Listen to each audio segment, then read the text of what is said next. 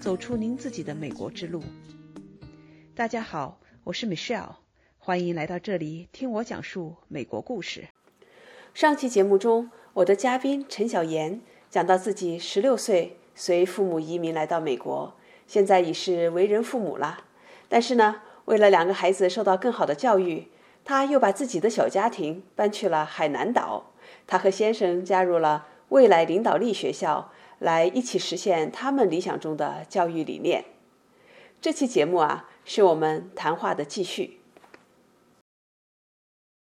我也很好奇哈，因为我不认识你先生，你先生也是像你这样从小就到美国来呢，还是一个什么样的过程？那么他回去的时候，对他来讲有没有什么挑战呢？我先生是一个留学，呃，我先生是一位留学生，所以他是冲着美国更好的教育过来的。嗯，他其实因为我他也在美国生活了一很长的一段时间了，也有二十年的时间了。其实他从前是在香港的，其实香港就是一个很快。很闹的一个城，很热闹的一个这样的一个环境跟城市，但是二十年下来的话，其实很已经大家都很习惯这个环境，就是比较宁静、比较舒适的一个这样的一个城市吧。那我们回去海南岛，其实海南岛现在是一个发展中的一个省份吧，嗯，在我们那个学校里面的周边也还在发展中，所以算是一个比较宁静的一个小镇。其实像那种的小镇，虽然生活上可能没有大都市的这么热闹跟繁华，但是它是。你生活上所需要的一些各种各样，现在互联网都可以解决了，呃，所以也是一个比较宁静的环境。回去了以后还是非常适应的。嗯，所以你们不是说像大部分人回到北京、上海、深圳这种比较热闹的地方？因为我当时回去是工作哈，那是二零一三年和一四年是到北京，确实就像你说的，这种大都市节奏很快，然后人也多，车也多，楼也多，呃，基本上就是一种比较热闹的一个场景。那心的话呢，确实就比较难这种沉淀下来哈，就是比较呃，在一种宁静的或者是平静的状态。下，好处是什么呢？好处是机会很多呀，是的，对啊，你总是充满了各种各样的机会，然后，呃，总是我我当时感觉的就是总是热血沸腾啊，嗯，呃，那从另外一个角度来讲，刚才你说到海南岛，然后你们选择的这个地方听起来有点像美国的我们住的这种呃离开城市的中心，稍微郊区一点的地方，它有着这种宁静的环境，所以在这个角度上。环境上的一个变化还不是一个特别大的，至少是听起来是一个你们选择了一个自己喜欢的这种环境。其实就是现在学校的地理位置就是一个蓝天白云、阳光海滩这样一个很宁静的度假式的一个 一个环境。呃，其实呃学校的工作，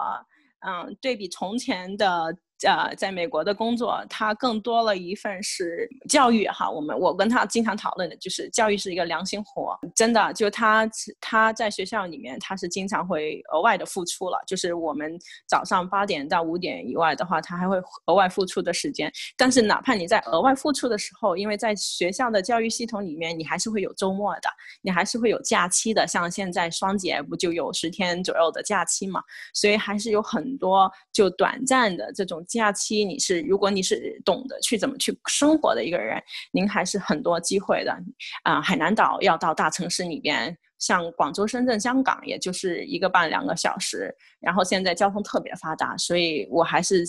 呃，认为在环境上面，我们挑海南岛是挑对了，因为这种啊又有临近，要出去热闹的地方又很容易。还有另外一个我自己的一个观念吧，我还总。我我个人还总觉得，就是在啊学习这个路上吧，如果你能在一个很安静、宁静或者安逸的一个环境的话，其实呃孩子更能沉下来去去学习。这这是我个人的一个观念吧。不一定对，这这个其实反映到美国，其实有很多大学，它不是在大都市里，对吧？你很多有名的大学，它是在一个我们叫做呃 college town，呃或者 university town，对，它其实是在一个比较偏僻的地方。那因为这个大学在这儿，那周边带起来一系列的服务业，但是它造就了一个环境，就是学生能够呃沉下心来。聚焦在他们研究学习的东西，而不是天天被外界哈去吸引，去去啊外面去过那种很热闹的生活。校园里有校园自己的生活。嗯，对，所以我就今就我我们可能也是一个这样的心态吧，就是说，如果孩子在这么安静的环境，偶尔你会带他出去城里面去逛一逛，我们就做了一回大城市的人，就冲着这个热闹。还有一个就是，哎呀，我们又放假了，我就就这个出去的时候的这个呃呃兴奋度吧，可能一下子又提高了，就觉得我还是很 appreciate，就世界还是有。别的不一样的地方，这样的话让他那在他现在这个阶阶段的生活里面，我还觉得也是一个嗯不错的一个期待吧。这个后就或者是啊，我终于有一天我就等着那个啊，我可以出去了。这样的一个心态，还还还希望就是他以后就对，如果他想要的东西，会希望他就是努力的去耐心的，也也是训练他一种耐心吧，耐心的去等。哎，还有就是不要忘了，其实，在那个地方还有冰淇淋，你要耐心的去等着，嗯，等到那一天 right the the right timing，那我们就可以去追求了。这叫做延迟满足感啊，延迟满足感好。对对对对，呃，这也有些 research 哈，有些研究发现，你你记得有一个很有名的研究，就是可能是棉花糖还是什么糖的哈，呃，研研究人员就给小孩子在一个房间里，然后呢，桌子上就摆着这个棉花糖，呃，那研究人员说，如果要出去十五分钟，对吧？那如果你能够等我十五分钟回来之后再吃糖，你可以有两颗，但是如果在这时，我出去之后，你吃掉了这个糖，在我回来之前吃掉了，那你只有这一颗糖，所以这就很考验孩子的这个呃延迟满足感的这这个心态。那后来研究人员就发现，那些孩子他能够等到这十五分钟哈，最后吃到两颗糖的孩子，他几年下来之后，他们他们追踪了很长时间，那么这些孩子更能够成功，因为他知道要先付出，或者是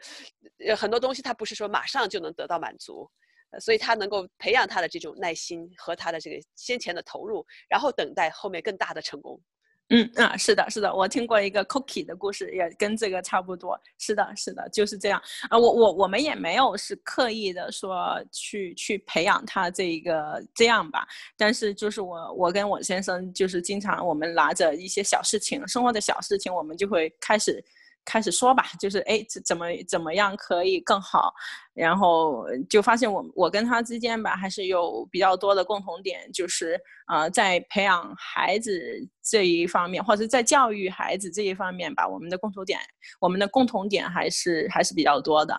嗯，那我对你这个说的学校很好很好奇啊，它这个环境你刚才描述到，在一个比较。偏僻的地方，但是非常漂亮哈。那这个学校是一个什么样的学校？你能描述给我们听吗？啊，我们的学校就是呃，海南的这个学校，它就是一个小而精的一所对呃 liberal art 博雅教育非常向往的一个学校吧。嗯，现在呃，因为国内最过去的五到七年吧，它这一个。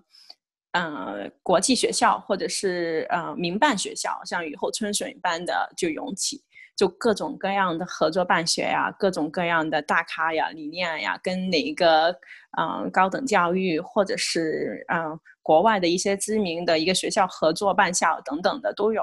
嗯嗯，我当时嗯在北京、上海还有其他地方吧，也有一些像这样的一些机会是可以回去嗯这个办学的。嗯，当时没有选择的其中一个原因就是，嗯，很多可能也跟这一个地方吧是有挺大的关系的。因为如果我要全家搬回去北京，我其实还挺羡慕您的勇气的，因为北京对我而言是一个呃嗯，空气质量是我我个人。啊，还是不能目前这样的一个环境还是不能牺牲的，因为我自己个人的鼻敏鼻子啊鼻敏感是很很严重的。我如果去了一个就是空气污染呀比较严重的地方，我的鼻子就会过敏，那我就整个身体就会有状况。那我我我这点我跟你讲一下哈，我当时怎么做的这个决定？呃，我做这个决定是为了自己事业上的发展，但是，呃，我。当年我二零一二年决定回中国，那时候我们不知道 PM 二点五怎么回事儿，我们不知道这个空气污染的事情。等我拿到 offer，半年之后回到中国的时候，呃那二零一三年一月份，我真正的是全搬过去了。那时候我才知道那是空气污染。之前我到北京出差，二零一二年我出差的时候，我以为那是雾，因为我们西雅图经常有雾，我还傻乎乎的跑到大街上跑步。但是如果我知道那是那么严重的污染，我可能当时的这个决定我会好好的考虑，不把自己和家人的健康放到那种风险上。嗯，对对，其实我我我到嗯，其实中国现在很多地方，嗯，就是短短期的出差，我可能是问题不大。但是呃，回到回到就其中一个，就是我我当时。选择在海南，然后我选择回去的其中一个，也就是这个环境啊，因为我回去的时候，我最起码我不会鼻子敏感，然后我身体上不会造成不适不不舒服，这是其中一个非常大的原因吧。然后啊，第二个就是学校的这一个啊办学理念，我刚刚一开始也讲了，就是这个办学理念是非常好的。嗯，某种意义上吧，因为都是房地产商。嗯，带动下的一个呃高端的一个学府吧，我们算是嗯目前国内这一个民办教育里面算是我们是比较高端的一个民办教育，然后冲着的是这样的一个自由环境，呀啊还有另外一个我刚刚刚开始的时候没说到的，就学校的这样的一个小镇里面，其实跟美国还有很很相似的一个地方，就是学校。必须是这个小镇的一部分。我们的图书馆，我们是公开给小镇的人可以去借阅来读书的。我们星期六、星期天的时候，图书馆是可以开放给，因为我们学校本来就是一个保障，我们有三个图书馆都是一个保障，我们是开放给小镇的居民，只要你是小镇的居民。你就可以过来我们这边去阅读，然后还有就是学校的孩子是服务于我们的小镇的居民，小镇的居民也是服务于学校的，因为我们像过年的时候会有各种各样的活动，像我们每个星期六我们会有一个就是海滩去捡垃圾的这样的一个活动，啊，无论是周边的那种啊酒店的员工，就是他只要不用上班，还是啊附近小镇的居民，只要你愿意，我们就老师带着大家就去。海边捡垃圾，呃，当捡垃圾的时候，比较有意义的是，我们的海，我们的这个呃科学老师还会把收到的垃圾来分类，让孩子去把它变成一个项目来做。就你你我们通过一个月，我们捡了多少空瓶，我们捡了多少，然后产生成一些报告，然后会做成一些嗯。那 PPT，然后去分享给周边小镇的人，啊，去鼓励大家更热爱海洋，更热爱我们自己身边的这个环境，不能随便丢垃圾等等。其实我也看中了这一个学校跟社区这样的一个小环境的一个互动，因为嗯，我们学校最我们学校卡的口号就是 Change for Better。Change for better 是什么？就 change 是从个人自身自身开始，最起码你不能在海边的时候你去玩，不能自先丢垃圾。然后你你能改变到个人的习惯，那你就改变你身边的人，改变你身边的这个小社区。所以当时就是各种这样的一些我们学校的办学理念，还有办学的这一些我们要落实的一些。计划吧，或者是这些项目吧，我都是觉得这是跟我在美国，可能在美国都没办法让孩子有这么理想的一个环境可以去呃学习，可以去生活。所以当时也就是呃认为这个学校就是啊天堂了，挺好。你刚才说到这个教学理念哈，学校它不是一个象牙塔，呃，你说到的这个学校，就你们所在的这个学校，它其实是非常。有目的的去跟社区有一个结合，有一个融合啊，这样孩子就不会在一个泡呃那个我们说的一个肥皂泡里或者象牙塔里面这个真空的环境下长大，而是他们是一个社会人，他在成长的过程中就跟社会是接触的，互相知道我给予和和我吸收啊是融在一体。呃，这对这个我觉得这个理念啊对我来讲也是一个。呃，我我听到我也是很向往哈这样的一个理念，是是。那呃也想知道这个学校它是几年级到几年级的这么一个啊，就是你们的这个安排，或者说这个学校的规模，还有就是你刚才说到学校的环境很好，能不能给我描述一下这学校？像因为在。在北京、上海，那么学校大家这个地盘儿哈是非常有限的，都是高楼。呃，在但是在美国的学校就很不一样。我也想知道一下你们说的这个学校，就是你刚才说这学校，你觉得有很多不一样的地方，能不能给我们描述一下？呃，我我其实